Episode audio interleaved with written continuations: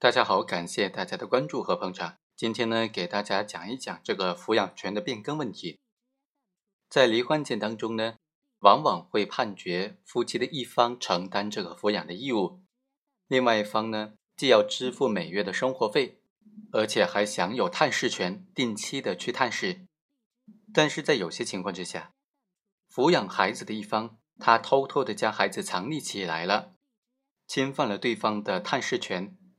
这种时候能不能成为变更抚养权的理由呢？今天通过这个案件和大家简单的来聊一聊。本案的主角吴某和杨某经过法院判决就离婚了。他的婚生子吴某某才小学四年级，由父亲吴某抚养。二零一六年三月份以来，双方因为探视问题多次发生纠纷。后来杨某诉到法院要求变更抚养权，一审法院就在二零一六年的六月份。到吴某就读的学校就抚养权问题征某吴某的本人的意见，小孩就表示说想和母亲一起生活。第二天，这个父亲呢就以帮助吴某某治病为名义带小孩前往日本生活了，并没有告知杨某和法院。在二审庭审当中，这个小孩就向法官说他愿意跟随父亲生活了，他父亲有时候会出差，会委托朋友来照顾他生活。吴某同时呢提交了吴某某在国外的身体检查的病历资料，都没有对于吴某某患有疾病做出明确的诊断说明。对于这种情况，法官就认为啊，虽然两个人已经离婚了，小孩由吴某直接抚养，但是杨某仍然是他的监护人。吴某决定带着小孩到日本，对小孩今后的生活以及成长必然产生重大的影响。吴某没有尊重小孩本人的意愿，也没有征求另外一方监护人，也就是杨某的意见，在审理期间没有正当的理由就将小孩带去日本，对于杨某和小孩之间的亲子关系造成了人为的阻断。考虑到杨某的职业、收入等等情况，杨某是具有抚养能力的，所以判决至生效之日起，小孩变更为由杨某来抚养。被告吴某自本判决生效之日起，每月二十日前。付给吴某某抚养费三千元，到其年满十八周岁止。像本案这种情况啊，直接抚养人呢没有经过另外一方的同意，将未成年人子女带到国外或者异地，未成年人子女在国外或者异地已经稳定入学并且稳定生活的，另外一方以没有办法探视为由起诉要求变更抚养权的，在司法实践当中是不是都会得到关注呢？是不是都会得到支持呢？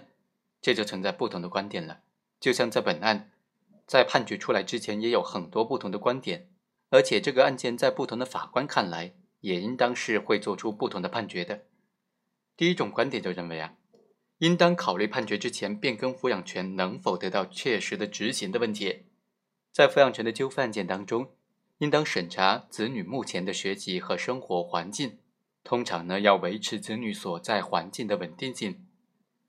在本案当中，孩子现在在日本生活学习，状况非常稳定。从一般观点来看，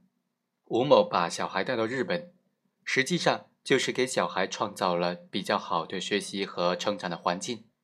如果在这个时候把抚养权判给了女方，而男方拒绝将小孩带回国内执行，会存在很大的问题，造成事实上的空判。所以啊，本案应当维持离婚判决当中抚养权的判决。也就是由小孩的父亲来抚养。第二种观点就认为，直接抚养人不能够剥夺非直接抚养一方的探视权。吴某以小孩生病需要到国外进行治疗为由，擅自的将小孩带到国外，但是经过法院查明，小孩并没有任何疾病，也没有治疗的需要。